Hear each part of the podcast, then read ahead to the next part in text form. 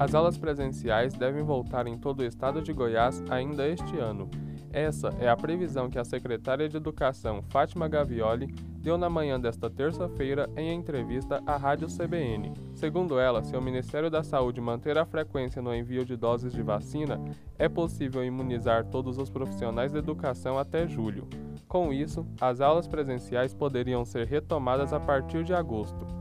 O governador Ronaldo Caiado também prometeu que começa a vacinar o grupo da educação antes do fim de maio, o que vai acelerar a volta dos alunos ao regime presencial.